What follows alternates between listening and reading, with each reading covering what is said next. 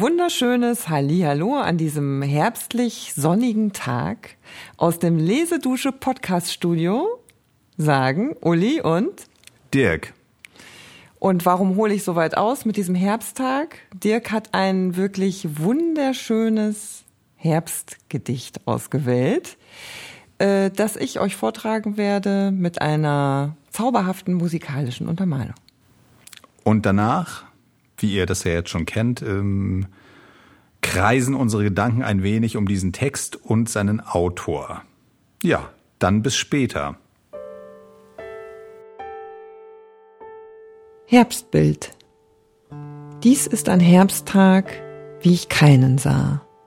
Die Luft ist still, als atmete man kaum, und dennoch fallen raschelnd, fern und nah, die schönsten Früchte ab von jedem Baum. O stört sie nicht, die Feier der Natur. Dies ist die Lese, die sie selber hält. Denn heute löst sich von den Zweigen nur was vor dem milden Strahl der Sonne fällt. Ja, da geht einem doch das Herz gleich auf, oder findest du nicht, Dirk? Ja, ich fand es auch schön. Ähm, mir hat auch gefallen die Kürze, muss ich sagen. Ja. Weil wir ja sonst bei diesen Herbst- oder sagen wir bei den Natur- und Jahreszeitengedichten haben wir oftmals so so ein Wust, so, so fast, fast schon äh, äh, kitschig möchte ich nicht sagen, aber man hat da doch oftmals so ein sehr äh, äh wucherndes äh, Gewebe an Gedanken und, und Gefühlen und Beobachtungen. Und das fand ich mhm. immer sehr, sehr knapp auf den Punkt gebracht ja. und doch das Besondere. Ja, also das äh, finde ich auch unglaublich stark an diesem Gedicht, was ja auch Herbstbild heißt das ist ja für mich auch schon ein wenig ein Indiz darauf, dass er sagt, also man fühlt sich auch wirklich so, als würde man jetzt auf ein Gemälde sehen mhm. oder ja eigentlich ein lebendiges Gemälde, ne? Ja. bei dem man äh, irgendwie genau in dieser Zeit, die jetzt so zwischen Sommer und Herbst liegt, also es fühlt sich ja noch durch die Sonne und alles noch sehr erwärmt und äh, bestrahlt an. Manchmal. Wir in dem Gedicht, finde ich. In dem Gedicht. Ja. Ich spreche von einem Gedicht. Ja, okay. Ne? Also, dass wir jetzt heute zufällig auch so einen Tag ja. haben, ist natürlich das Besondere. Aber da hat mir jetzt besonders gefallen auch, dass man da einfach eintauchen kann in diesen Moment. Und was ich wirklich genial finde, ist auch, dass er sagt, schenke doch der Natur, da können wir uns dann nochmal drüber unterhalten, was das dann bedeuten kann, würde mhm. mich mal interessieren. Mhm. Äh, schenk doch der Natur die Ruhe, ihre eigene Feier dir zu schenken, weißt du? Ja. Also es ist eigentlich, wir sind ja Nutznießer dieser wunderschönen Feier, die die Natur veranstaltet für uns. Ja. Ja, das äh, hast du ganz gut gesagt. Ich bin ja immer nicht so richtig, muss ich gestehen. Ne? Die Hörerinnen und Hörer wissen das auch schon. Ich bin ja eher so der der der der Sachtyp. Mhm. Aber äh, das hat mir nun schon eingeleuchtet äh, oder eingeleuchtet. Ich konnte mich hineinversetzen in diese mhm. äh, Stimmung. Ähm, was du meinst, ist ja tatsächlich, dass äh, der Autor sich in diesem Fall sich ein bisschen zurücknimmt. Wir haben ja sonst immer so, der Autor selbst ist da mittendrin. So ist mal mein Gefühl bei diesen ja. Naturgedichten. Der ja. ist mit drin und muss da unbedingt, spielt da mit eine Rolle. Diesmal habe ich das Gefühl gehabt, der ist völlig raus und sagt eben, Natur, mach es und wir genießen das mhm. Geschenk. Ich glaube, das ist die Leichtigkeit auch. Die Leichtigkeit. Also beim Hören. Das verursacht diese absolute ja. wohlige Leichtigkeit. Ja, genau. Ähm, und das Thema Vergänglichkeit findet ausnahmsweise mal eigentlich gar nicht das, statt. Das ist ja auch positiv. Also das ja. finde ich ja schon, du hast ja oftmals das Melancholische drin oder so dieses, dieses, dieses, äh, ja, fast schon, naja, Weltuntergangsstimmung äh, nicht, aber so, so, so ein bisschen traurig, trist. Mhm. So, jetzt wird das alles dunkel so, und die, das die Pflanzen, das stirbt, stirbt alles ab und die und Äpfel. Die, ja, ja, die Vögel singen nicht mehr und überhaupt ist es alles nur furchtbar und das habe hab ich ja jetzt irgendwie gar nicht gehabt, das Gefühl. Genau. Finde ich ganz, ganz positiv. Ja, vielleicht konnte ja auch Hebbel im Herbst seines Lebens Du hast jetzt einfach den Auto schon genannt. Hatten wir noch gar nicht gesagt, von nee. wem das Gedicht nee. ist? Naja, gut. Also ja, dann sag das doch mal bitte. Kannst du sagen? Also oh, gut, dann sage ich es. Äh, der Autor dieses Gedichtes, das übrigens Herbstbild auch heißt, ist Friedrich Hebbel. Und da, äh, das war auch einer der Gründe, warum ich jetzt irgendwie, ich bin drüber gestolpert, muss ich ganz ehrlich sagen, weil äh, äh, ich irgendwie ganz kurios wieder in alten Fotos da rumgesucht habe. Ich habe irgendwie diese ganzen Urlaubsfotos mal sortiert und da bin ich drüber gestolpert, als ich äh, meine Wien so ein paar Wien-Fotos gesehen habe. Da äh, guckt die alle nochmal durch und da hatten wir damals so eine ganz tolle Führung gemacht im Burgtheater. Also alle da draußen, wenn ihr mal in Wien seid, das müsst ihr unbedingt mal machen. Das ist auch eine Sache, da, da, äh, das ist nicht so das übliche dieser Museumsbesuch, mhm. sondern da ist man wirklich nette Menschen. Kleine Gruppen sind das nur. Das sind wirklich nur so fünf bis zehn Leute und dann, mhm. dann äh, so war es damals jedenfalls eine ältere Dame, so diese Wiener Art, so ganz nett einnehmend und ganz tief drin im Thema, weil sie da früher selbst gearbeitet hat. Und dann gehst du wirklich auch hinter die Bühne. Du siehst dann auch ah, diese, ja. diese, diese Schauspielerzimmer und äh, dir wird auch erklärt, wie die Bühne funktioniert. Das ist ja hoch, äh, hochkompliziert, diese Technik, ja. diese ganzen ja. Vorhänge und so. Egal. Und dort habe ich dann gesehen, als wir so da, da rumgelaufen sind, auch durch diese, dieses, äh, dann gibt's auch eine Bar und so ganzen Gänge und so. Und da habe ich dann so ein paar, äh, ich gucke mir das immer ganz gern an, wenn da Porträts hängen, mhm. weil ich dieses Personeninteresse habe und ja. habe dann einfach ein bisschen was fotografiert. Unter anderem auch ein, ein nettes Ehepaar, was da zu sehen war, offensichtlich eine Künstlerin, das waren alles Schauspielerinnen, die da waren. Ja. Und das war die Ausnahme, eine Frau mit einem Mann. Mhm. Fotografiert und nochmal unten geguckt, was das ist. Und das war Friedrich Hebbel mit seiner, wie ich jetzt weiß aus der Beschäftigung, mit seiner zweiten Frau in Wien, die Schauspielerin war am Burgtheater. Ja, und ich muss aber hinzufügen, es war seine erste Ehefrau. Ja, das ist richtig. Da kommen also wir der Geschichte kommen wir noch. Da kommen wir noch ja. zu.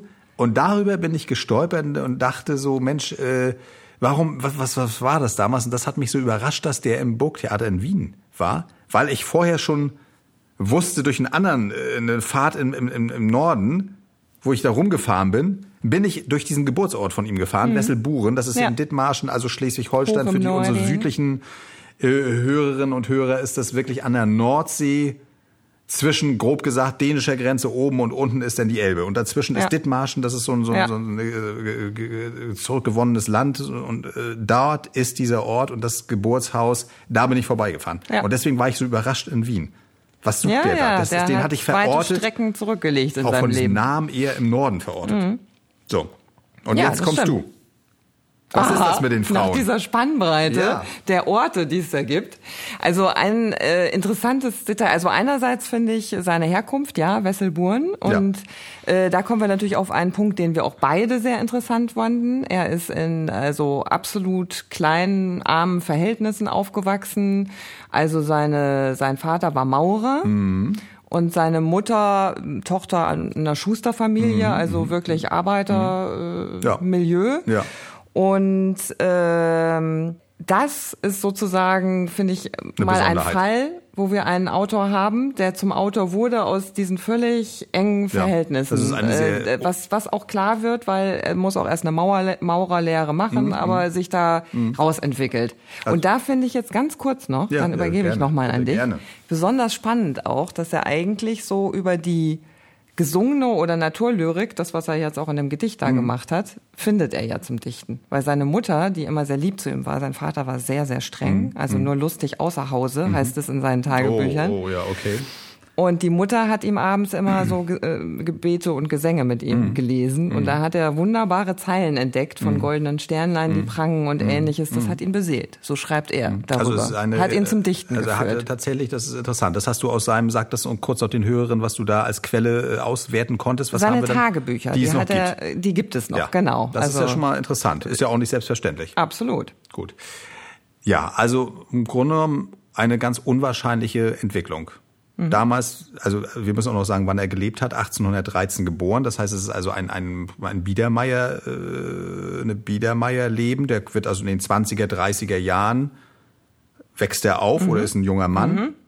Und das ist eben die Zeit, wo eigentlich da nach dem, das ist nach Napoleon, da wird wieder alles zurückgedreht. Also die versuchen die, die äh, in Deutschland jetzt gerade diese Fürsten, aber auch in anderen europäischen Ländern versucht man das, was da schon an, an, an, an gesellschaftlicher Durchlässigkeit da war, dass auf einmal Leute irgendwie aus dem Nichts irgendwie sonst ganz nach oben können. Das wird wieder alles zurückgedreht, möglichst wie auf die Zeit vor der Französischen Revolution. Das ist so ein bisschen der Plan, nur als Hintergrund. Ja. Weil das wichtig ist für, für, für ihn ja auch, weil er ja eigentlich ein Beleg dafür ist, für, für das ganz Unwahrscheinliche, dass jemand, der aus diesen Schichten, diese Schichten, die es da gab, die, die waren ja auch sehr statisch.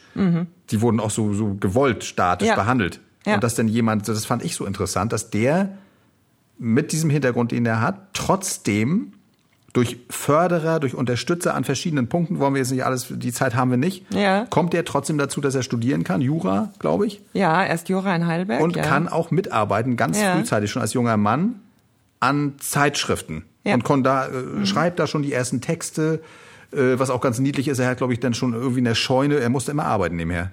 Da hat er ja schon irgendwelche kleinen Theaterstücke schon aufgeführt, schon als Ja, Jugendlicher genau. oder Kind und so, ganz, ne, ganz rei Also er hat diesen Trieb in sich. Ja. Und er kann es tatsächlich auch machen, obwohl er kein Geld hat.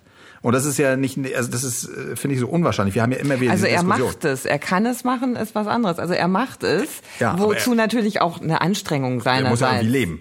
Äh, So, aber das war ja zeitlebens fast, sagen wir mal. Da kommen wir dann wieder, Klar. wieder zu den Frauen irgendwann. Ja, ja. Zeitlebens war das ja sein Problem, Ja, dass das er eigentlich richtig. überhaupt kein Geld hatte und immer eigentlich kurz vorm.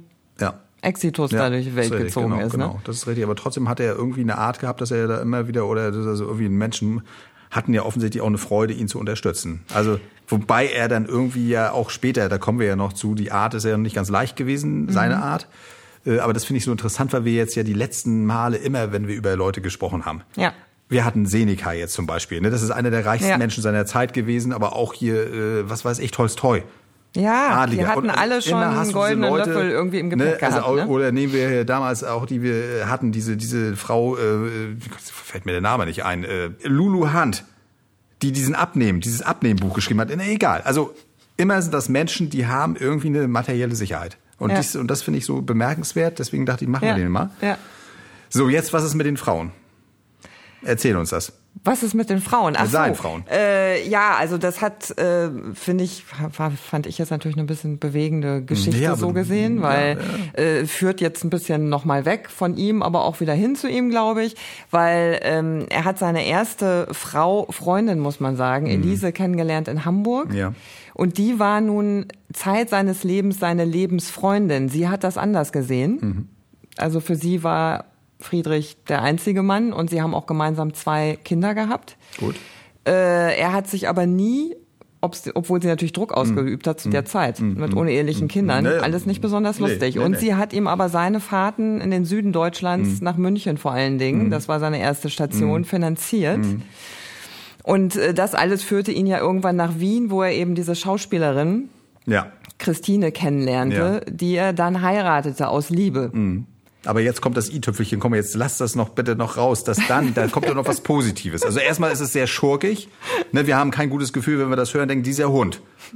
Ne, der Hund.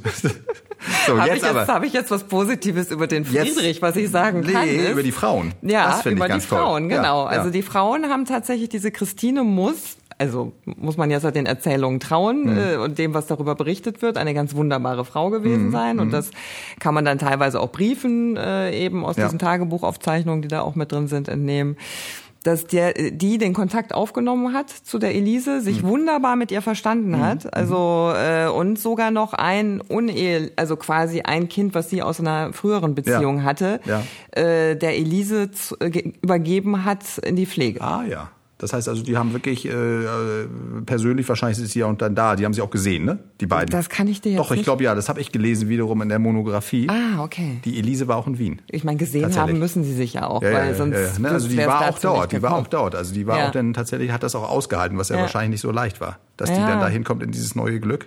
Und so, aber hat sich dann Aber vielleicht war das ihre Chance, was auch wieder ein Ist bisschen aber dann traurig sehr ist. früh gestorben, sie, auch die ja, arme Elise. Ja, und dann hat, das ist ja wieder, weiß nicht, ob es romantisch oder selbstverliebt ist, hat der Friedrich Hebbel trotzdem noch weiter Briefe an sie geschrieben, Ja.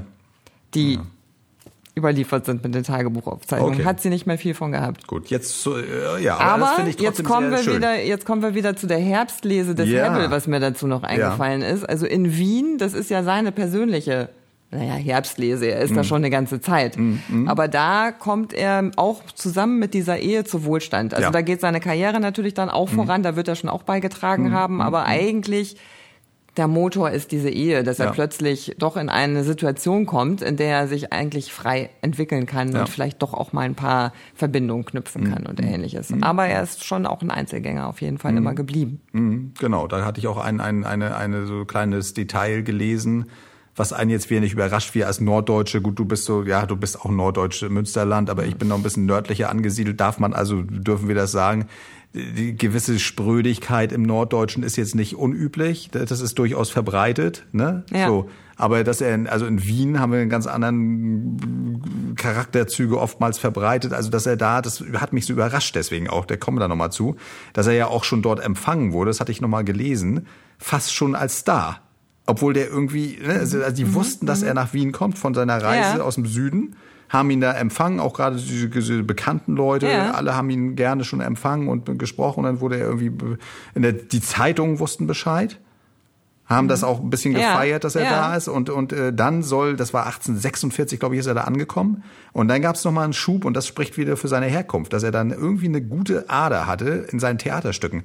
Das dann 1848 war ja diese Märzrevolution überall Mhm. in Europa, oder fast überall in Europa wo das Bürgerliche, dass wieder, wieder dieses, dieses Erbe der französischen Revolution wieder nach oben kommt, ne? dieses Gerechtigkeit, mehr auch für Leute von unten. Und das scheint so gewesen zu sein, dass er davon profitiert hat, weil seine Stücke danach nochmal einen richtigen Schub bekommen haben Ah, in ja. der Beliebtheit. Ähm, und trotzdem, er mit seiner spröden Art, obwohl er so, so eigentlich wohlwollend aufgenommen wurde, hat er es geschafft, sich mit allen möglichen Leuten immer wieder zu zerstreiten. Zum Beispiel mit dem Intendanten des Burgtheaters. Und die Konsequenz war, dass seine Frau, die eigentlich alles finanziert hat, Oh je. die hatte so einen Lebensvertrag, so einen ganz tollen Le- Zeitlebensvertrag. Das ist ja jetzt, glaube ich, auch noch so. Die haben heute noch diese speziellen Verträge. Ja, das ist ganz, ja, ganz, ja. ganz interessant. Äh, dann hat er versucht, äh, die da rauszuekeln oder zumindest bestimmte Rollen nicht mit ihr zu besetzen. Der Intendant, Ja, weil er klar, so genervt war von ihm, dass es nicht ging und und äh, also er hatte was wirklich inkompatibles. Ja, aber das, äh, also er muss ein cholerischer Charakter gewesen sein und hat sich dann insofern auch gerne angelegt, was aber auch damit zu tun hat, dass er meines Erachtens dadurch, dass er sich eben so hoch, also hocharbeiten, also dass er sich irgendwie Ja. raus, er konnte seinem Stern nur Ja. folgen, indem Ja. er so wirklich sehr große Strapazen auf sich nimmt. Hat er ja aber trotzdem immer noch so ein Minderwertigkeitsgefühl, Mhm. was ja so merkwürdigerweise zustande kommt in diesen Konstellationen gegenüber vielen anderen, Mhm. die da, also er hat immer das Gefühl gehabt, er muss mehr tun, um, um dasselbe zu erreichen und ähnliches. Mhm. Dabei ne? Da war so er, ein- ja, ja, ja, das ist stimmt, das, das ist da auch mit drin. Wir haben es ja auch gesehen, er führt ja da auch Angst wahrscheinlich, immer noch materielle Angst immer gehabt, Mhm. Ja. Haben wir ja gesehen in der Monographie, da so aus, Ja. äh, also Faximiles von seinen Haushaltsbüchern, die er geführt hat, Ja. penibel die Ausgaben notiert, obwohl er eigentlich das nicht musste. Ja, ja, ja. Aber der Vorteil, und jetzt kommen wir zurück nochmal zu diesen Gedichten, er wird ja dem Realismus zugeordnet. Das ist also diese Strömung, die, und das merkt man ja auch, das ist eine ganz andere Schreibe Mhm. als dieses schw- verschwurbelte, also das Romantische, ne? Das ist also dieses, dieses immer noch ein paar Runden drehen, noch eine Runde, noch eine Runde, da machen wir noch mal einmal Dazu sage ich jetzt Schleifchen dran. Ne? Naja, aber ähm, ich glaube, und das ist, das hat uns ja beiden durchaus gefallen, seine in dieser Poesie, diese, diese Direktheit, diese Klarheit. Und das muss ja in den Theaterstücken wahrscheinlich, da kenne ich mich nicht gut genug aus, aber das scheint ja auch dem Publikum, deswegen hat er da so einen Nerv getroffen, Mhm. dass das auf einmal viel stärker besucht wurde, nachgefragt wurde, weil er da auch irgendwie, und das konnte vielleicht nur er, ja, diese Klarheit tatsächlich sprachlich darbieten. Ja. Weil er aus diesen kleinen Verhältnissen kommt Durchaus und irgendwie äh, überhaupt wusste, sozusagen, äh, ja, das ist die Natur ist nun mal so, also es gibt noch andere Themen und Menschen, äh, menschliche Verhältnisse kann ich auch so beschreiben, die muss ich nicht immer unter idealtypischen Sachen beschreiben. Zum Beispiel habe ich auch gelesen, dass seine die Frau, die Christine, große Angst hatte, weil die dieses uneheliche Kind schon hatte und sie kannte seine Stücke schon, bevor sie sich beide richtig kennengelernt hatten. Kannte sie die Stücke und hatte Angst, dass sie in irgendeinem Stück war das Thema, wo die auch so Stress bekommen hat, die arme Frau mit dem unehelichen Kind in Ja. dem Stück. Ah, und dachte sie, okay. vielleicht behandelt der mich genauso. Die hatte richtig Angst vor ihm am Anfang. Naja, da hat er vielleicht ja auch ein bisschen was Ne? von So, seinem also da- strengen da- da- Vater da- äh, im Wesen ja, noch aber da gehabt. sieht man schon, wie das eben Ja. äh, doch äh, Also er war definitiv sehr so bei sich. Äh, aber auch realistisch beschrieben, diese Szenen. ja, ja. Ja, Das ja. finde ich wirklich interessant, diese, diese, diese Ach, jetzt, Geschichte jetzt, von ihr jetzt selber. ich's. Ich war Ja. eben auf dem falschen Ast und so. Ich wollte nur sagen, das war so, das erschien ihr Ja. so klar, dass ich Ja. dachte, oh Gott, das ist Ja, mein Leben, der meint das ernst. Ja, genau.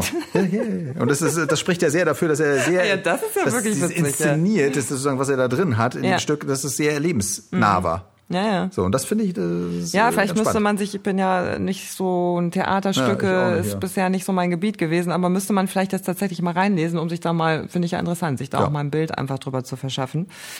Auf jeden Fall können unsere Hörerinnen und Hörer das können wir schon mal sagen, können sich da, wir haben verschiedenste Gedichte, Ja. keine Theaterstücke, aber wirklich viele, auch das Sommerbild, was du erwähnt hast, andere Dinge, äh, also da, da haben wir wirklich einen ganzen Strauß an Hebbel-Gedichten in der Lesedusche für euch Ja. bereitgelegt. Also hört da gerne mal rein, das ist wirklich interessant. Und ich glaube, dann, dann haben wir das auch schon. Ja, würde ich sagen. Lohnt sich auf jeden Fall, Auf jeden. Fall. Und dann kann man ja selber mal überlegen, wie man das so mit dem Leben Ja, des Autors zusammenbringt. Genau. Ein paar Also. Details konnten wir ja berichten. genau. Also wir hoffen, das hat euch gefallen, die neue Folge und ähm, wünschen euch noch einen wunderschönen Tag oder Abend, je nachdem, wann ihr das hört. Genau. Und freuen uns schon auf die Tschüss, nächste Folge. Und zur nächsten Folge, genau. so ist es, ja. Tschüss, ne? Tschüss.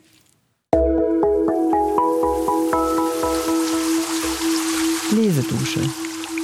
Entdecke die wohltuende Wirkung des Lauschens.